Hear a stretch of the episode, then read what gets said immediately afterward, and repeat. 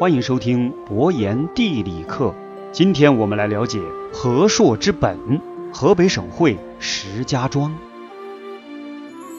提起石家庄，网上有这么一个段子，说三国时候如果用的地名都跟现在一样，那赵云他就不会介绍自己是常山赵子龙了，他就得这么介绍自己：“吾乃石家庄赵子龙也。”您听的没错。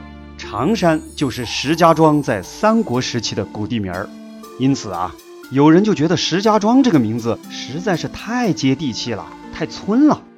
其实呢也没错，石家庄本来就是由一个小村子发展成为今天的河北省省会的。那不少人就认为，石家庄之所以能够成为省会，完全是因为铁路带动的。实际上，除了有交通的机遇之外，石家庄本身的地理位置也非常的重要。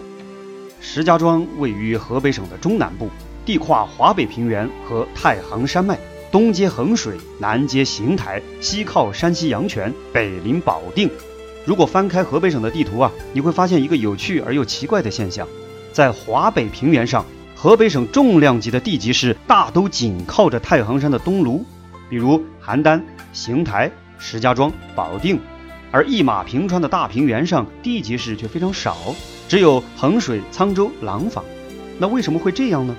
其实啊，这是在漫长的历史过程中，迫于生存的压力，人们依靠生存的本能所做出的天然选择。我们知道，在历史上黄河下游河道的频繁改道，那可是出了名儿的。河北省内的东部平原看似平坦肥沃，但是时刻都要面临着黄河泛滥的威胁。而太行山东麓的地势相对较高，是不容易受到洪水的侵袭的。另外，太行山东麓因为有大山阻挡南下的寒流，温度相对要高一点，更适合人们生活和居住。太行山脉整体呈东北至西南的走势，但是在中部啊有一个比较明显的转折，而石家庄就位于这个转折之处。石家庄大体可以看作三面环山作为 C 型屏障，其北面还有一条滹沱河。这样的山河屏障，在广阔的华北平原上，可谓具有得天独厚的地理优势。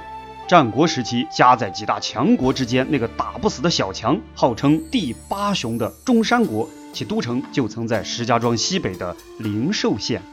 所以，对石家庄，古人有云：“控太行之险，决河北之要。西固则太原动摇，北出则范阳震慑，进可攻，退可守。”石家庄北控燕蓟，南通河洛，有井陉之险，足以扼其咽喉，足见其战略位置十分重要。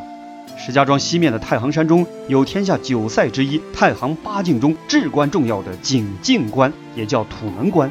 西出井陉，可以直扑山西的战略要地太原。井陉关在历史上大名鼎鼎，发生在这里的战事可谓数不胜数啊！秦灭六国，王翦攻赵，走的就是井陉。秦始皇东巡驾崩后，也是从井陉抵达九原。秦末汉初，韩信、张耳出兵攻赵，韩信就是在井陉打出以少胜多的经典战役——背水一战，大破赵军，斩杀陈馀。南北朝时，北方诸势力彼此征伐，井陉关就更是兵家必争的要地，鏖战不断。所以说，谁能够控制井陉，谁就有更大的战略优势。到了唐朝安史之乱，安禄山派养子安忠志守井陉关。鉴于此地的重要性，安禄山不放心，又派了大将李清凑来接替养子据守，防备西面的来军。大唐朝廷和安禄山的叛军反复争夺井陉关，井陉关就成了关键之中的关键。平定安史之乱后，唐明皇将鹿泉改为霍鹿，鹿城改为树鹿，也就是今天石家庄的鹿泉区和新集。到了唐朝末年，五代十国就更不用说了，各方势力在井陉关那是打得不可开交。说到石家庄啊，那就不能不提到正定。在石家庄以如今的名字走到历史舞台之前，它是以别的名字出现的。最出名的就是常山真定，也就是常山赵子龙那个常山。战国时期，中山国在这里设置东原邑，秦始皇统一六国后改为东原县。隶属于巨鹿郡。西汉初年，陈豨作乱，刘邦亲征东原，平定之后改东原县为真定县，或许是取真龙平定之意。清朝时又被改为正定。真定治所原位于东原古城，也就是石家庄市东古城。而唐朝初迁至如今的正定。